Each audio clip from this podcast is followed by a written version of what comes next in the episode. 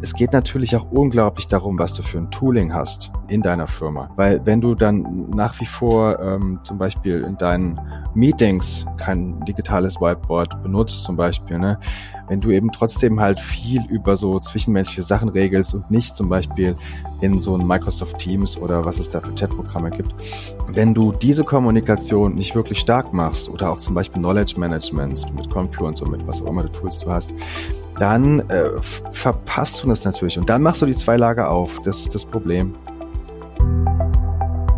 Willkommen zum heutigen TPG Podcast und nicht vergessen, den Abo-Button drücken und uns gerne einen Kommentar hinterlassen.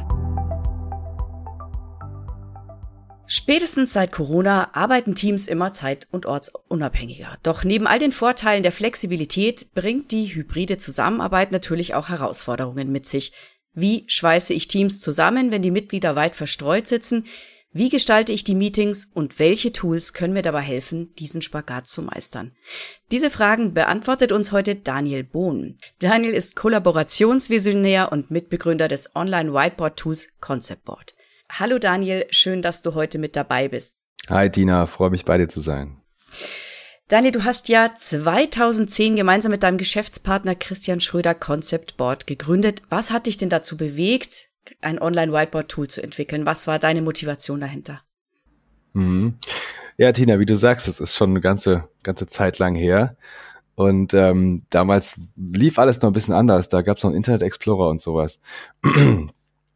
Und äh, wir kamen eben ähm, ganz konkret äh, von der Aufgabenstellung bei einem Kunden. Also wir waren beide als IT-Consultant unterwegs äh, für ein Consulting-Unternehmen im Bankenbereich an der Stelle.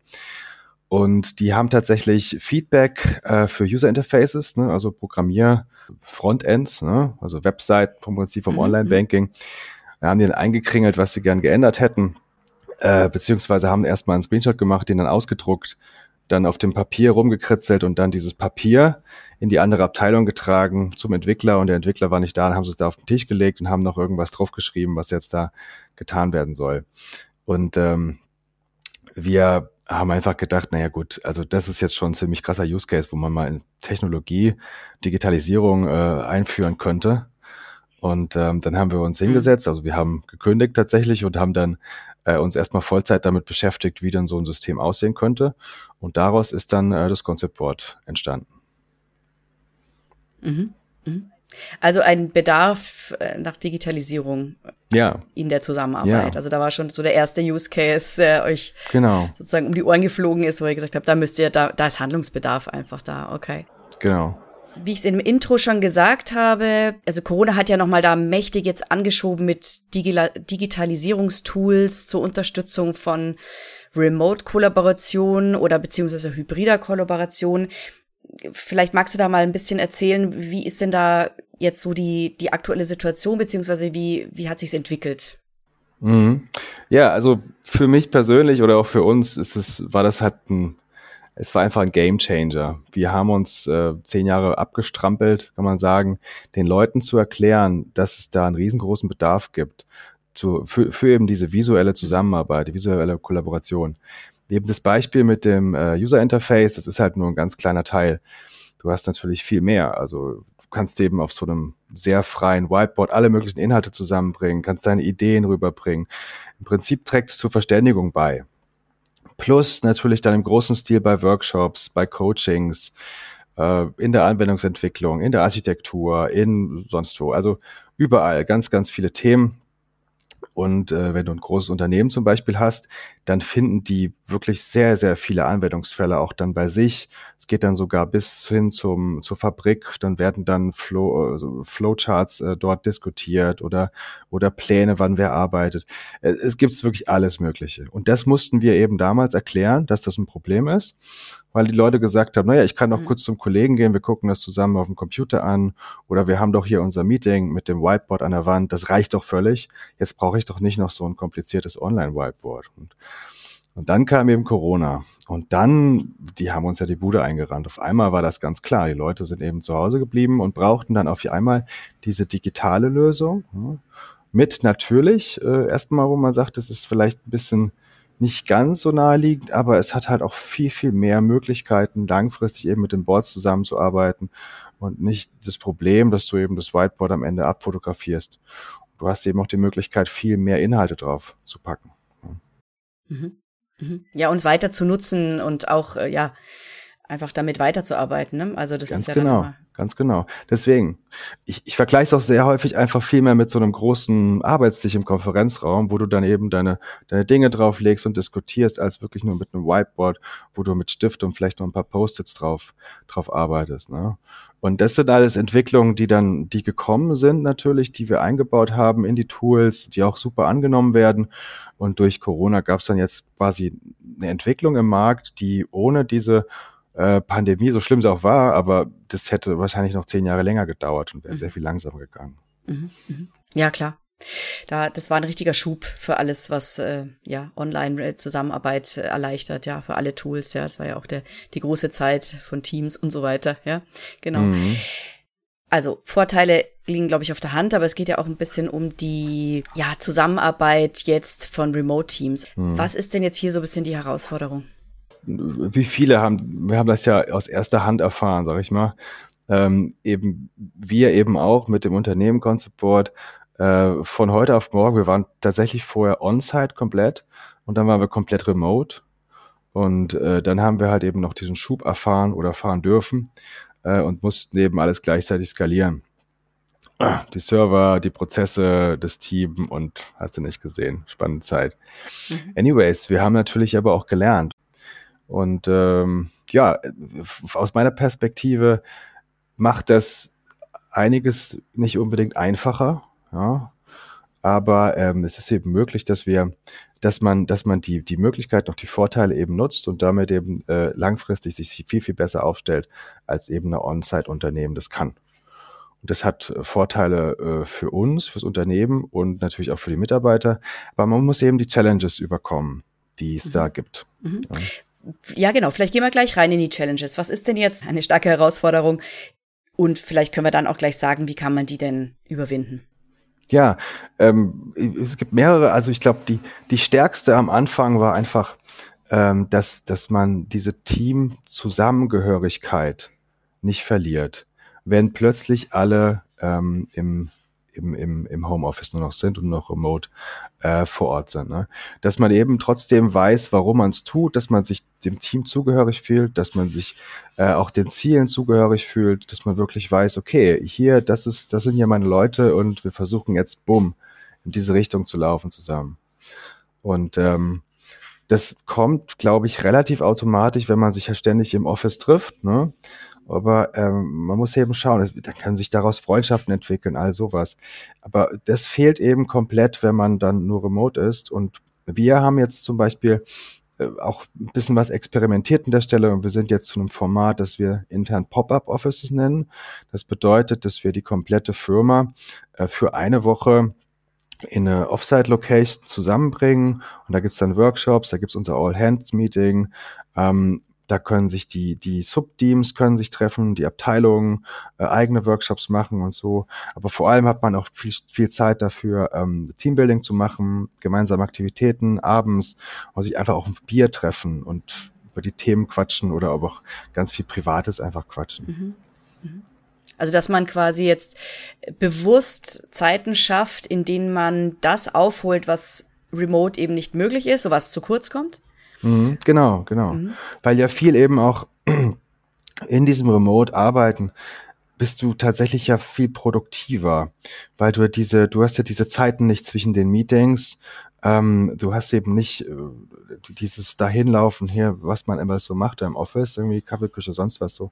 Äh, das ist äh, positiv, aber auch natürlich negativ. Und ähm, genau, und du sagst, aufholen ist das Thema, ja. Die Themen, die dann halt so ne, zwischenmenschlich sind, die, die versucht man da aufzuholen, genau. Und eben das Team zu stärken, ja. Jetzt sehe ich nur die Problematik von den Leuten, die im Office ins Office reinkommen, die also eher on-site sind, weil sie vielleicht in der Nähe wohnen oder weil sie einfach das auch brauchen, diese Trennung von Arbeit und, und zu Hause und so weiter. Und die Leute, die eben aus unterschiedlichsten Gründen eher remotes arbeiten, da gibt's auch die Gefahr, dass sich dann so zwei Lager bilden, oder? Die einen, die sich, ja, da doch die ganzen Flurgespräche haben und die Küchengespräche und äh, Tür- und Angelgespräche, die ja da fehlen. Kann man die, kann man das überhaupt dann aufholen in so einem äh, Pop-up-Office? Ich sag mal, die Leute, die natürlich on-site vor Ort sind, und das ist auch bei uns so, wir haben tatsächlich noch ähm, eine Reihe Leute im Umkreis von Stuttgart sitzen, und haben da eben auch ein Office, wobei man auch sagen muss, dass zum Beispiel die Entwickler trotzdem, trotz des Offices, lieber von zu Hause arbeiten, auch ganz interessant. Ne?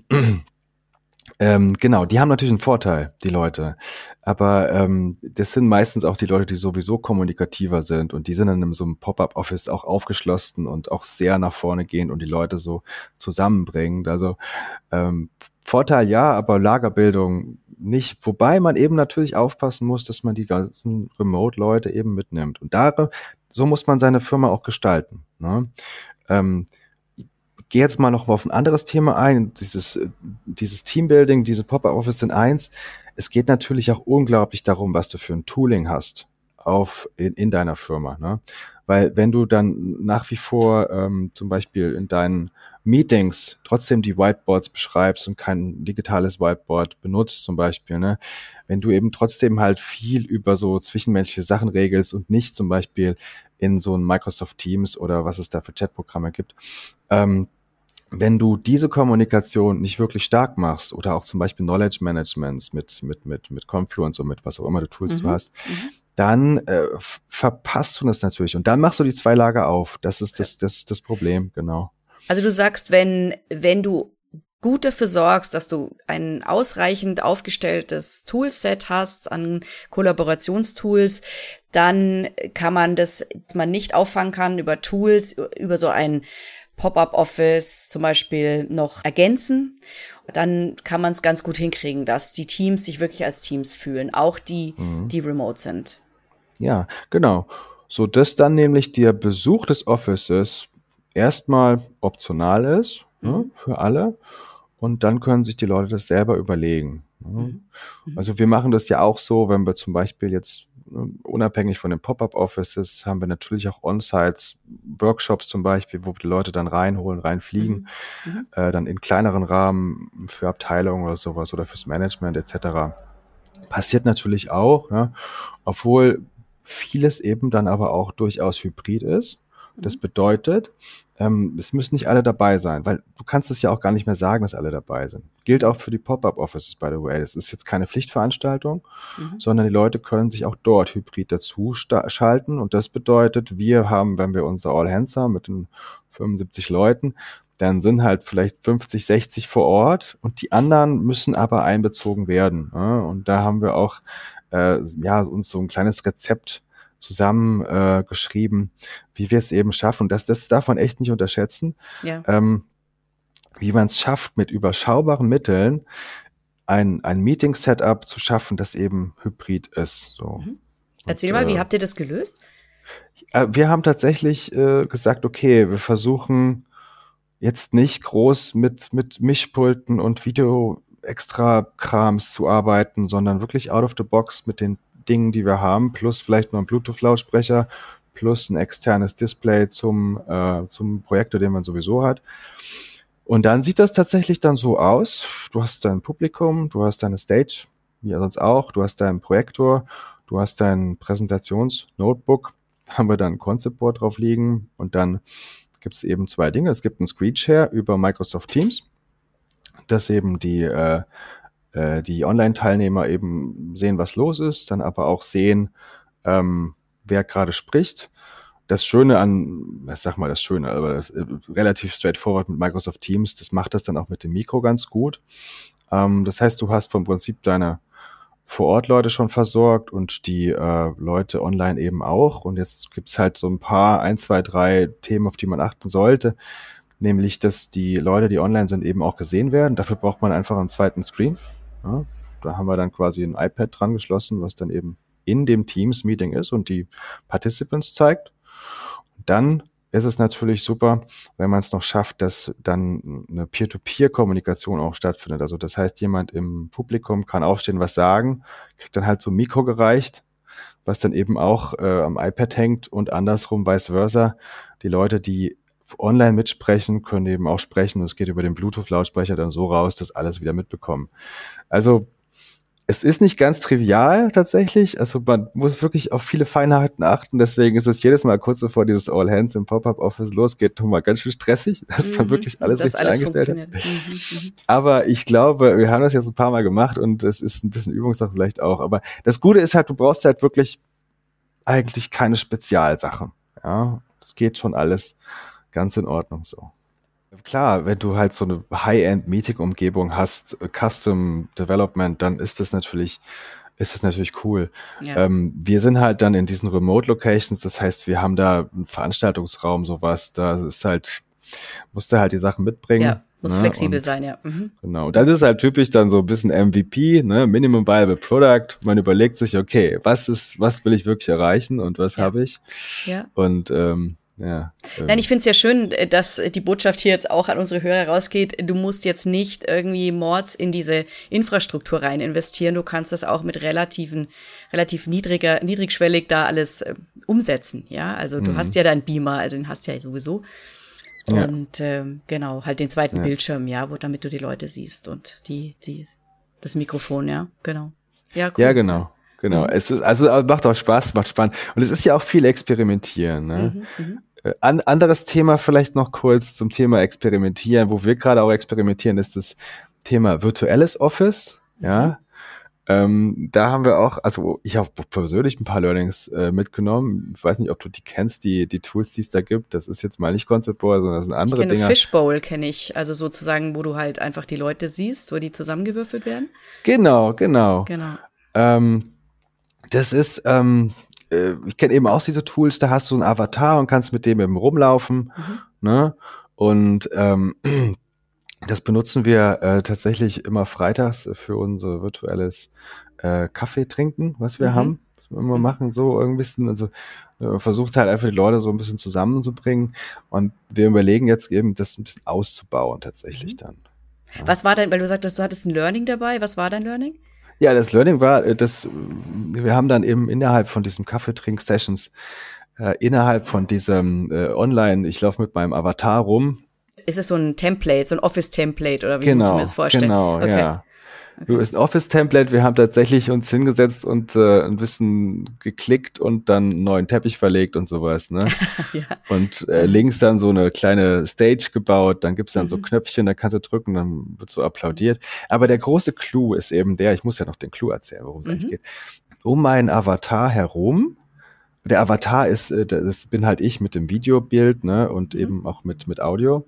Mhm. Ähm, um den Avatar drumherum gibt's einen Kreis. Oh. Mhm. Und alle Leute, die in diesem Kreis sind, die kann ich hören und die können mich hören. Ja? Ach, wie cool. Und die anderen Leute in dem Office, die hört man nicht. Ja, das ist äh, wie wenn ich hier drum drei Ecken mhm. stehe, hörst du mich ja auch nicht, aber wenn ich neben dir stehe, hörst du mich. So. Und ähm, dann haben wir es zum Beispiel so gemacht, das war jetzt mein Learning. Ich war dann bei der Stage ne, die nachgebaute Stage mit meinem Avatar zusammen mit anderen 12, 15 Leuten und dann hat halt jemand einen kleinen Vortrag über irgendwas gemacht und dann gab es ein bisschen Diskussion. Dann war das vorbei und es war schön und dann laufe ich mit meinem Avatar eben weiter und ich treffe hm, treffe zwei andere Avatare, zwei andere Kollegen, die da stehen. Und ich hatte ja sowieso noch ein Thema, das ich mit dem einen Kollegen quatschen mhm. wollte.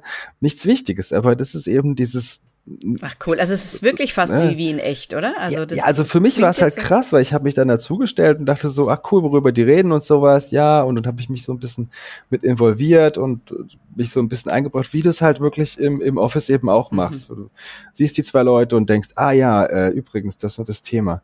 Mhm. Und das müssen ja dann nicht immer äh, wichtige Arbeitsthemen sein, sondern es kann ja auch, also es, es, es läuft ja. eben ja auch viel eben zwischen den Zeilen. Ne? Ja, genau, genau. Und das ist, ist jetzt quasi schon, wo waren wir jetzt bei dem, bei dem dritten, der dritten Challenge, dass man äh, diese Dinge, die zwischen den Zeilen laufen, eben nicht verliert.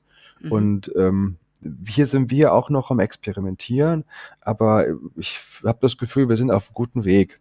Wie siehst du denn das Problem bei so einem Virtual Office zum Beispiel mit dem Datenschutz? Also wie, wie weiß ich denn, ob ich meine Gespräche, die ich da jetzt mit einem gewissen ja, in einem gewissen Kreis führe, dass die dann auch in dem Kreis bleiben, beziehungsweise eben nicht irgendwo aufgezeichnet werden. Mhm. Ja, genau, an der Stelle, ich glaube generell, es ist erstmal ein bisschen eine, eine Generationenfrage, wer die Frage denn überhaupt stellt äh, und wer vielleicht in diese Richtung auch ein bisschen sensibilisiert ist. Ähm, hier DSGVO würde ich auch gerne hier einfach nochmal erwähnen, weil DSGVO eben ganz klar definiert, wie Daten verarbeitet werden. Das ist ja mit der Kern äh, dieser Verordnung von der EU und das bezieht sich natürlich auf alle Verarbeitung. Und das heißt, auch hier kann ich Software vertrauen, die eben äh, DSGVO-konform ist, die eben auch in der EU ist, dass die Daten nicht irgendwo hingehen, wo sie nicht hingehen sollen. Ja. Und äh, natürlich kann man sagen, DSGVO bezieht sich ja vor allem dann erstmal darüber, dass die, darüber, darauf, dass die Daten nicht in die USA gehen dürfen, klaro. Aber es bedeutet eben auch, dass ganz klar äh, ist, wo die Daten verarbeitet werden, durch wen sie gelesen werden können. Und das bezieht sich dann eben auch auf die Unternehmensinterner. Und äh, sicherlich, ja, äh, wenn ich ein Unternehmen habe, wo ich jetzt eben den Leuten nicht vertraue, äh, dass da vielleicht Funktionen innerhalb des Tools genutzt werden, um nochmal irgendwas rauszuhören oder sowas, dann habe ich vielleicht aber auch ein Vertrauensproblem in dem mhm. gesamten Unternehmen. Mhm. Das, das, kann aber, man natürlich dann nie mhm. ausschließen. Ja. ja, ja, klar. Aber theoretisch müsste eigentlich irgendwie doch sichergestellt werden, dass ich dann, wenn ich in der Bubble bin, in dieser Gesprächsblase, dass ich dann weiß, das wird nicht irgendwo aufgezeichnet, ja. Ich meine, es kann, ja, also das ist nicht. Genau. genau. Eben das, das ist der Punkt.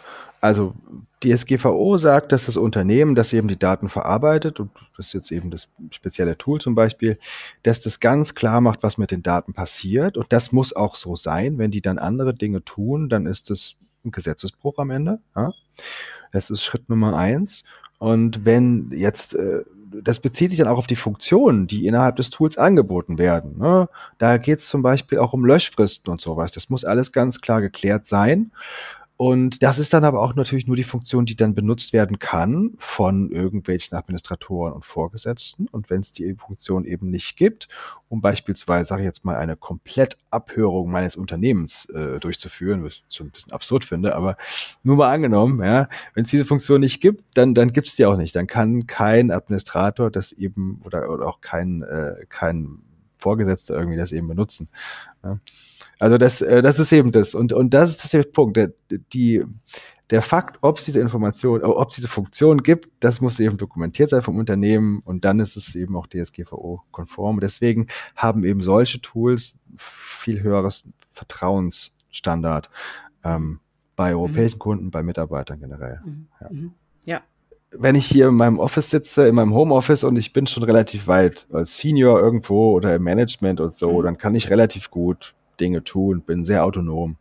Wenn ich ein Junior bin, ne, oder noch ein Early Mid-Level, dann muss ich halt sehr viel noch fragen. Oder auch wenn ich neu im Unternehmen bin, ne, wenn ich halt noch nicht genau weiß, wie Dinge laufen, wenn vielleicht im ganzen Knowledge Management Haufen Lücken sind, was ja immer der Fall auch ist. Ähm, und da ist diese, diese Thematik, ich bin einfach äh, im Office, ne, on-site, kann einfach zu den Leuten gehen und kurz mal fragen. Die, die, die Schwelle eben, äh, diese Kommunikation zu starten, ist halt unglaublich viel niedriger. Während im, im Remote Office läuft es meistens über äh, getaktete Meetings, wo Leute eingeladen sind oder sowas. Äh, und, und eben diese Schwelle zu verniedrigen, zu, zu, ähm, zu verringern, das ist eine, also auch eine ganz, ganz wichtige Thematik. Und da, wie gesagt, wie du eben schon gesagt hast, man baut sich vielleicht sogar das, wird, das eigene Office nach als virtuelles Office. Da sind wir gerade dran. Ja. Und dann kann man tatsächlich auch mit seinem Avatar sich an seinen Schreibtisch setzen. Und wenn ich dann morgens auf die Arbeit komme, mit meinem Avatar sehe ich, ah, das sind die anderen 20 Leute oder wer auch immer da rumläuft in der virtuellen Location.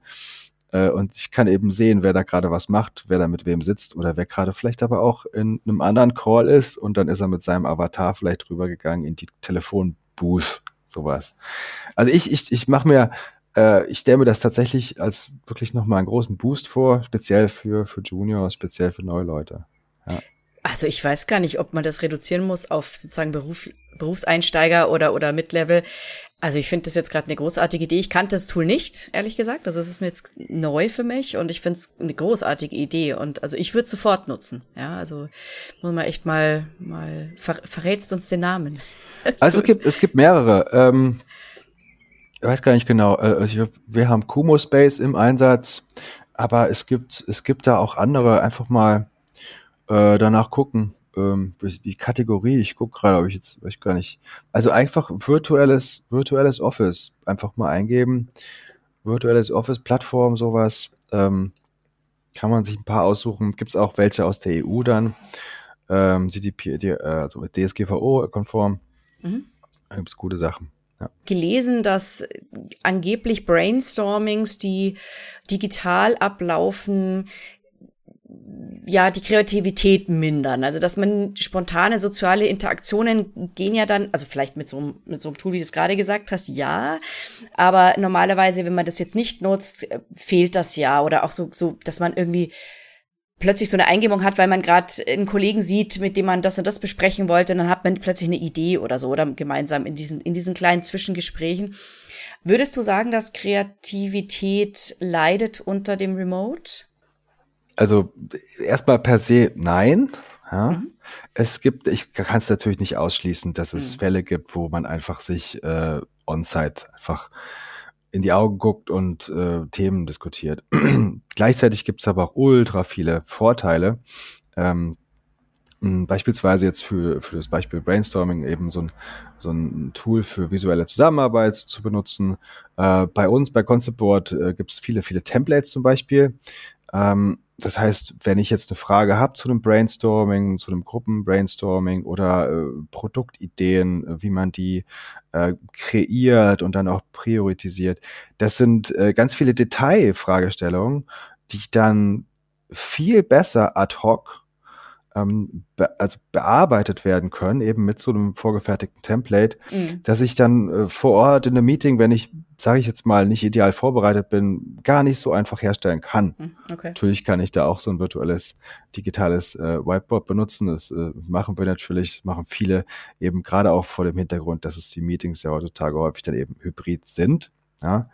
Ähm, das heißt, ähm, es gibt mehr Möglichkeiten, Dinge zu tun und ähm, gerade auch nochmal vielleicht das Thema Brainstorming, wo äh, das, wo wir das auch ganz konkret gesehen haben bei Kunden, die nämlich dann diese Remote, dieses Remote-Setup sogar bevorzugen. Und zwar vor dem einfachen Hintergrund, dass wenn ich gemeinsam in einem Raum sitze und Brainstorming mache, also mit Menschen, die interagieren, mit Menschen, die sich präsentieren, gibt's ganz häufig aus der Persönlichkeit von Teilnehmern heraus der Situation, dass manche eben nicht so gut mitmachen. Es gibt die Leute, die halt nach, sie sind outgoing, die sind sichtbar, die sind auch toll, ja, aber die überschreiben dann mit ihren Ideen häufig dann sehr gute Ideen von Leuten, die eben nicht so outgoing sind. Mhm. Also das ja, ist ein Learning. Ja, mhm, ja, ja. Mhm, mhm, Direkt von Kunden eben mhm. auch. Ähm. Also sagen wir so, wenn wir das gegenüberstellen müssten, würde ich jetzt so rausziehen. Das Ergebnis kann oft besser sein mit Tools, weil du besser, besser geführt bist, weil du die mhm. leiseren Leute besser mit aufnehmen kannst.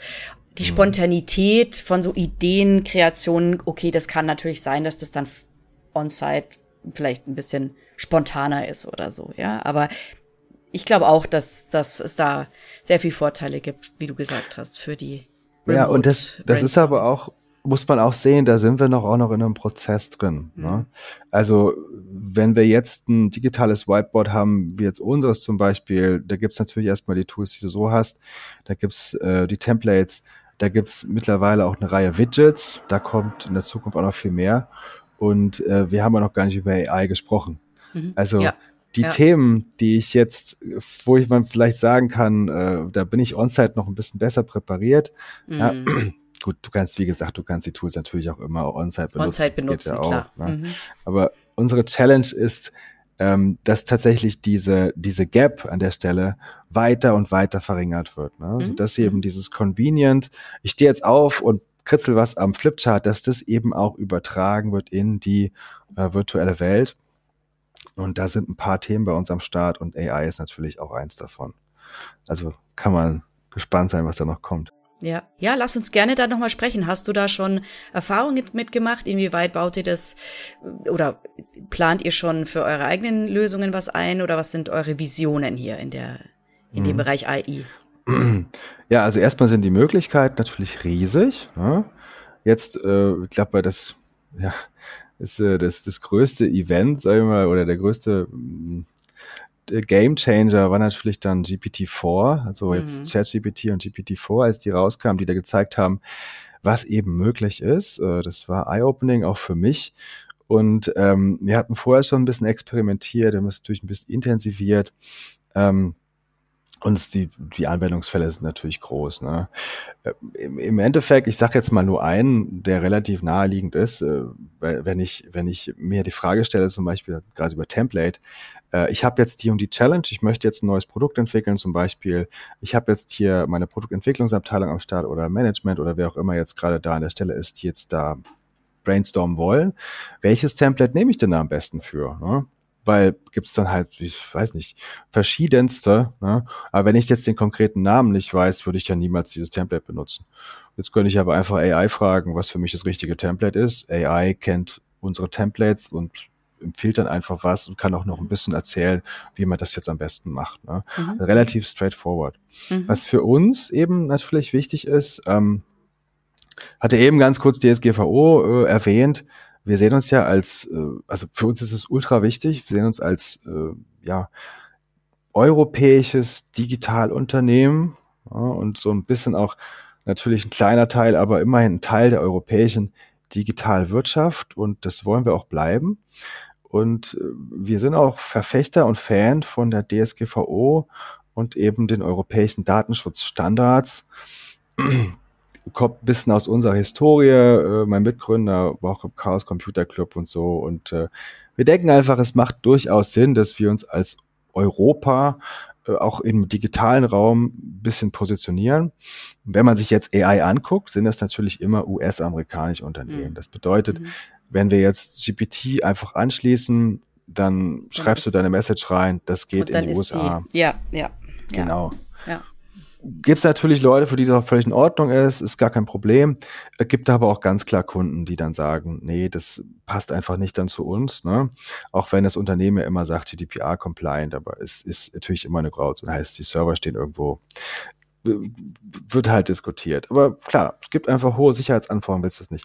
Und hier würden wir eben mit unserer Entwicklung auch ganz klar unseren Weg weitergehen. Der sieht dann so aus, dass ich, wenn ich äh, einen Account habe bei Concept Board, mein Team eben konfiguriere und dann sage, ich möchte jetzt für so eine Funktion eben nicht GPT benutzen, nicht einen US-Anbieter, sondern einen europäischen Anbieter oder wie wir es aktuell machen, dass wir eben eine lokale Instanz von so einem LLM, so einer AI, so einem Large Language Model betreiben, die wir dann eben äh, für solche Kunden nutzen. Das bedeutet, die Informationen gehen dann nämlich gar nicht in die USA, die gehen gar nicht raus, sondern die bleiben ähm, komplett in unserer, in unserer Verwaltung. Wenn wir jetzt die hybride Kollaboration und die Herausforderungen betrachten, vielleicht kannst du noch ein paar Beispiele nennen, was dir spontan einfällt, wie KI oder AI da helfen würde, die Tools noch weiter zu optimieren oder, oder die Kollaboration noch weiter zu verbessern. Ja, ähm, Thema Brainstorming. Ne, ich, mein, ich denke mal, GPT haben sicherlich einige schon benutzt jetzt der Hörer oder vielleicht sogar schon alle. Ne, wenn man einfach sagt, gib mir doch mal Ideen dazu, dann ist dieses Tool doch relativ gut. Ja. Mhm, mh. Solche Sachen, das ist, das ist alles noch relativ naheliegend und dann geht es natürlich weiter.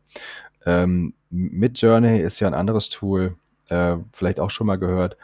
Ähm, da kann man durchaus fotorealistische äh, ähm, Bilder generieren auf der Basis von Prompts.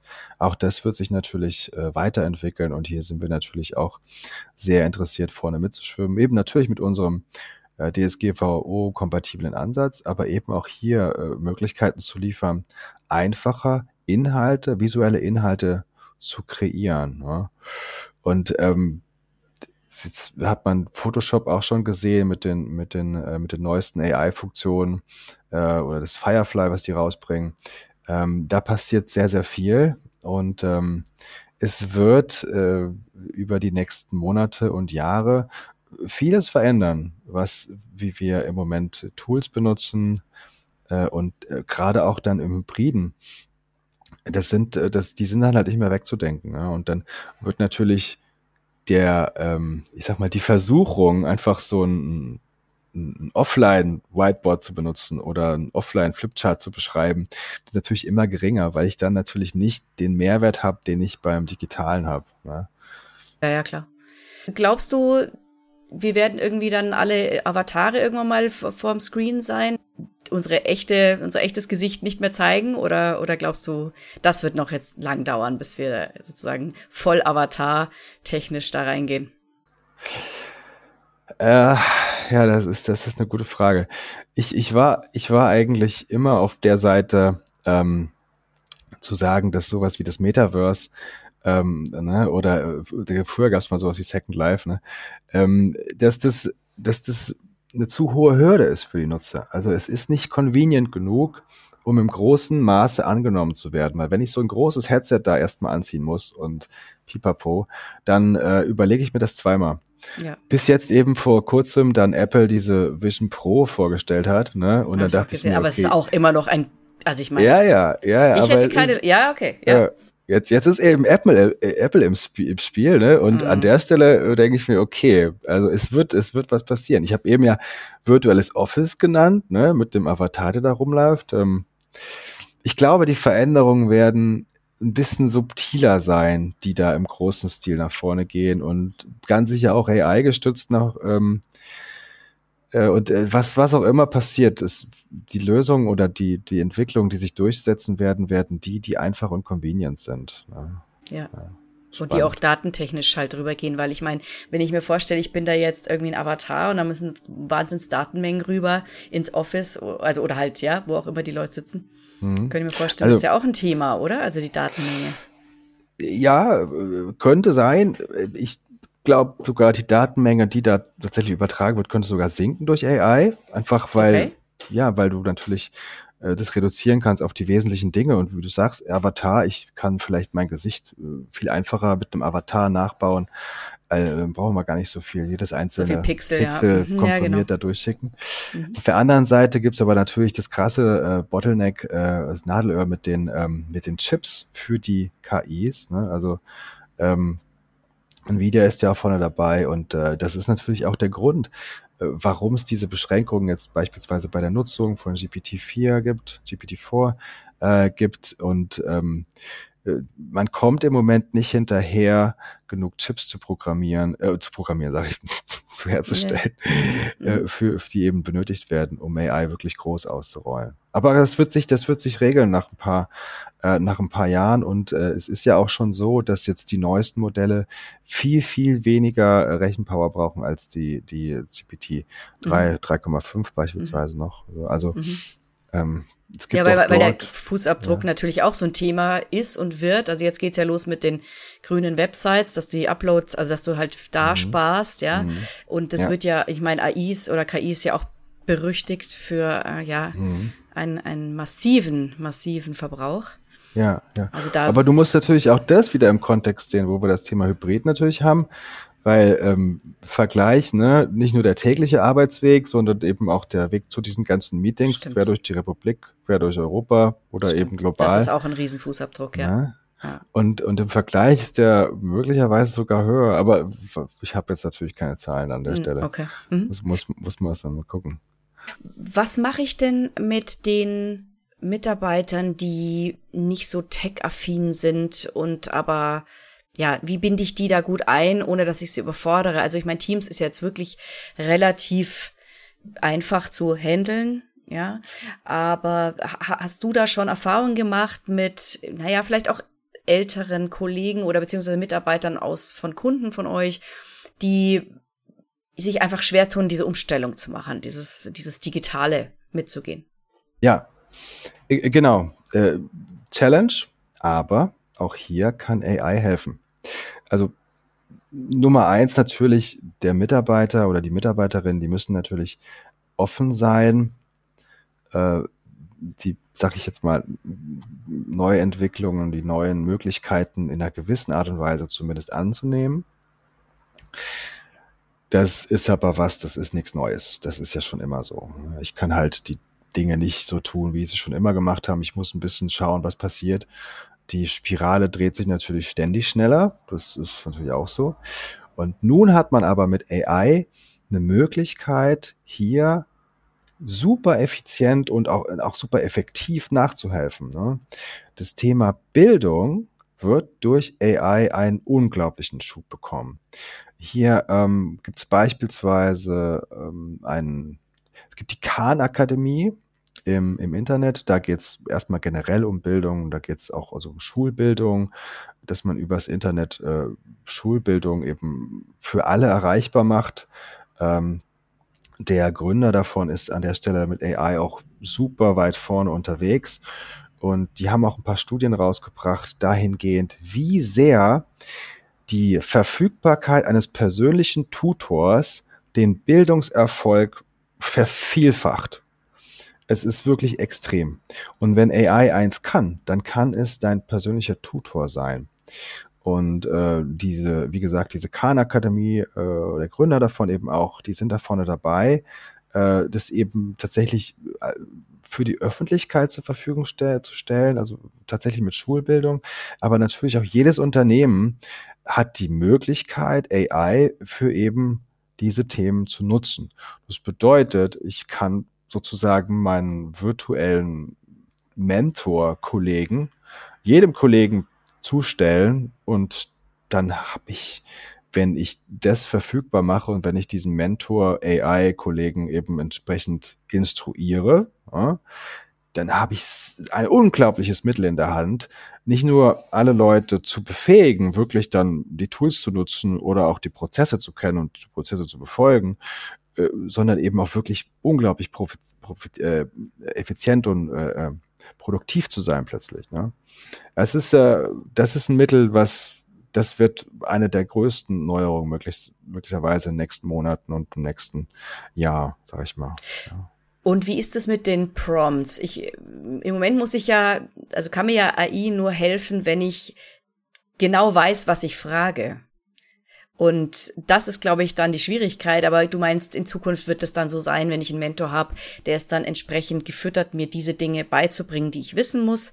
Da kennt er sich sozusagen aus und dann bin ich auch nicht mehr so festgelegt in der Art, wie ich frage, oder? Weil das ist ja im Moment die Hürde bei AI noch. Ich muss die richtigen Fragen stellen. Ja. Äh, genau. Also tatsächlich ist es so, dass man, ich sag mal, sich ein bisschen dran gewöhnen muss, damit zu arbeiten. Mhm. Weil AI kann auch einfach einem helfen, die richtigen Fragen rauszufinden. Das ist sehr interessant. Man kann mit sehr bruchstückhafter Information anfangen, ein Gespräch anfangen und dann darüber hinaus den richtigen Weg finden zu dem, was man eigentlich sucht. Häufig ist es ja so, wenn ich nicht weiß, was das Problem ist, fällt es mir auch schwer, die richtigen Fragen zu stellen, um das herauszufinden. Es ist, äh, es ist inhärent. Es ist ein bisschen gewöhnungsbedürftig, aber ähm, es ist machbar und es wird auch für jeden machbar sein und die AI wird auch natürlich noch besser werden, hier äh, der richtige Partner zu sein, um, um die, die Mitarbeiter jeden einzelnen Mitarbeiter weiterzubringen. Mhm. Das, also auch die nicht digital affinen sozusagen, genau. die an die Hand zu nehmen und ihnen zu sagen, ja. hey, klick doch mal hier und wenn du du möchtest du jetzt deine dein, die, die Chat-Funktion bei Teams finden, da musst du hier hinklicken und so weiter. Also dann würde der mich durchführen. Ja, ganz okay. genau. Mhm. Oder beispielsweise, ich sag mal einfach, Security-Thema, äh, ich sag so, ich habe jetzt eine E-Mail bekommen, ich weiß nicht, wo die her ist, äh, da ist ein Anhang drin, was soll ich jetzt machen? Ne? Könnte ich vielleicht auch in einem Knowledge-System irgendwie jetzt rausfinden. Ich könnte meinen Supervisor fragen, ich könnte den Information Security Officer fragen und sowas. Aber das ist ja natürlich, muss ich jemanden erstmal belästigen. Ja. Ne? So also versuche ich schneller. vielleicht mm. für mich erstmal rauszufinden. Das mhm. ist jetzt nur ein ganz simples, triviales ja, ja. Beispiel. Ne? Ja, aber durchaus in der Praxis äh, kommt es ja öfter vor. Man hat eine komische E-Mail bekommen und weiß jetzt ja. nicht, was soll ich machen. Und normalerweise würde ich jetzt das an die IT weiterleiten, an unsere äh, IT-Kollegen. Ja. Und ja, genau. Ja. Genau. Würdest du dann machen, andere würden was anderes machen vielleicht. Also da geht es eben drum, dass man wirklich dann auch einheitliche Standards schafft. Und das ist halt wirklich das, das ganz Tolle. Ne? Und, und auch für das Hybride, ja. Äh, ich komme nochmal drauf zurück, ne? weil die, die Thematik, inwiefern gehe ich in die gemeinsame Richtung, inwiefern sind die Ziele des Unternehmens bekannt, inwiefern sind die runtergebrochen auf die einzelnen Abteilungen, auf, auf mich, ne, wie funktioniert da Führung, diese ganzen Thematiken, überall dort kann AI eben unterstützen, dadurch, dass du halt was sagst, hier, frag doch den, der sagt dir genau, wie es sein soll, ne, weil dann, dann ist es klar für alle. Mhm. Ja, mhm. also Mhm. Ich finde es also, mega spannend, das Thema. Ja, und es, ich freue mich auch auf die nächste Zeit mit dem Unternehmen da, ähm, das dann wirklich auszurollen. Ja. Mhm, ja. ja, klar. Klar, es ist, es ist ultra spannend, finde ich auch. Also auch äh, schon allein mhm. jetzt gerade im Hybriden, dein Beispiel mit diesem virtuellen Office finde ich mega, ehrlich gesagt. Ja, also, mhm. also das finde ich ganz groß. Genau. Mhm. Wenn die Leute jetzt rausgehen wollen und ein bisschen optimieren wollen, was ihre hybride Kollaboration betrifft, was wären da so Schritte? Ja. Was sollte man zuerst checken oder so eine Checkliste oder so? Hast du sowas? Ja, ähm, ja, also Checkliste hin und her. Ich denke, was was so ein bisschen, ich, ich denke, man sollte es vor allem vielleicht erstmal von ganz oben betrachten. Ähm, weil es gibt ja jetzt auch gerade diesen Push zurück in die Offices. Mhm. Häufige, also äh, Unternehmen gibt es, die dann sagen, nee, es gibt halt eben, du musst dann doch drei Tage in der Woche im Office sein. Und ähm, für mich ist das ein bisschen ein Zeichen dafür, dass man ähm, ja aufgibt irgendwo oder versucht, einen Kompromiss zu finden, der aber vielleicht gar keiner ist. Am Ende muss natürlich jedes Unternehmen das selbst für sich entscheiden, ob das eine gute Idee ist. Was ich jetzt eben machen würde, ist ähm, als Unternehmensleiter mir die Frage stellen, wo die Reise hingehen soll und ähm, auch wie der Mitarbeiter im Unternehmen arbeiten können sollte. Ja, so. Und das sind die Themen, die nämlich bei diesem ganzen Remote-Team, wenn ich viel zu kurz komme, das, da geht es um Work-Life-Balance, da geht es darum, wie viel Zeit ich in, äh, im, im, im Pendeln äh, jeden Tag aufwende, um ins Büro zu kommen. Äh, da geht es darum, äh, dass ich auf einmal wieder nah an meinem Arbeitsplatz, an meinem Büro leben muss, dass ich eine viel, viel kleinere Freiheit habe, mich persönlich vielleicht weiterzuentwickeln. Und wohlgemerkt, all das während die eigentliche Leistung tatsächlich konstant sein kann oder sogar erhöht werden kann, äh, wenn man eben die richtigen Tools nutzt. So. Und das kann gesellschaftlich ist für mich das Thema Remote Office oder eben auch hybride Arbeit, äh, das ist der richtige Weg nach vorne. Wir gucken Ressourcennutzung an, Ressourcenverbrauch, mit, mit Verkehrsmitteln. Wir gucken riesige Bürogebäude an, die jetzt in Teilen immer noch leer stehen. Wo ich mir denke, wahrscheinlich stehen die auch noch lange leer. Und weiß nicht, vielleicht werden mal Wohnungen draus gemacht dann irgendwann. Ähm, gucken uns die Innenstädte an mit den, mit den Büros, die da eben sind. Und das sind alles Themen, die man durchaus verbessern kann, wenn man die Arbeit eben sinnvoll, remote und hybrid gestaltet. Und ich finde, das ist das, was man, was man im Hinterkopf haben sollte. Und von da sollte man seine Reise starten. Und dann natürlich durchaus die Themen anschauen, die wir jetzt in diesem, in diesem sehr netten Podcast hier angeguckt haben, würde ich sagen. Mhm. Mhm. Sehr ja. schön. Daniel, vielen Dank für deine Zeit und die spannenden Einblicke in die hybride Kollaboration und auch eben dieser Ausflug in äh, KI und die Vision dahinter. Vielen Dank und ähm, ja, ich wünsche euch ganz viel Erfolg weiterhin und ähm, vielleicht treffen wir uns ja mal zu einem weiteren Podcast, wenn ihr da ja in Richtung KI schon vorgeprescht seid. Das würde mich dann nochmal sehr interessieren. Super gerne, Dina, super gerne. Also ich, ich bedanke mich auch ganz recht herzlich, hat Spaß gemacht und mhm. ja, mal schauen. Die nächsten Entwicklungen von Conceptboard kommen und ich freue mich darüber zu berichten. Ja, gern. Okay, tschüss. Ciao.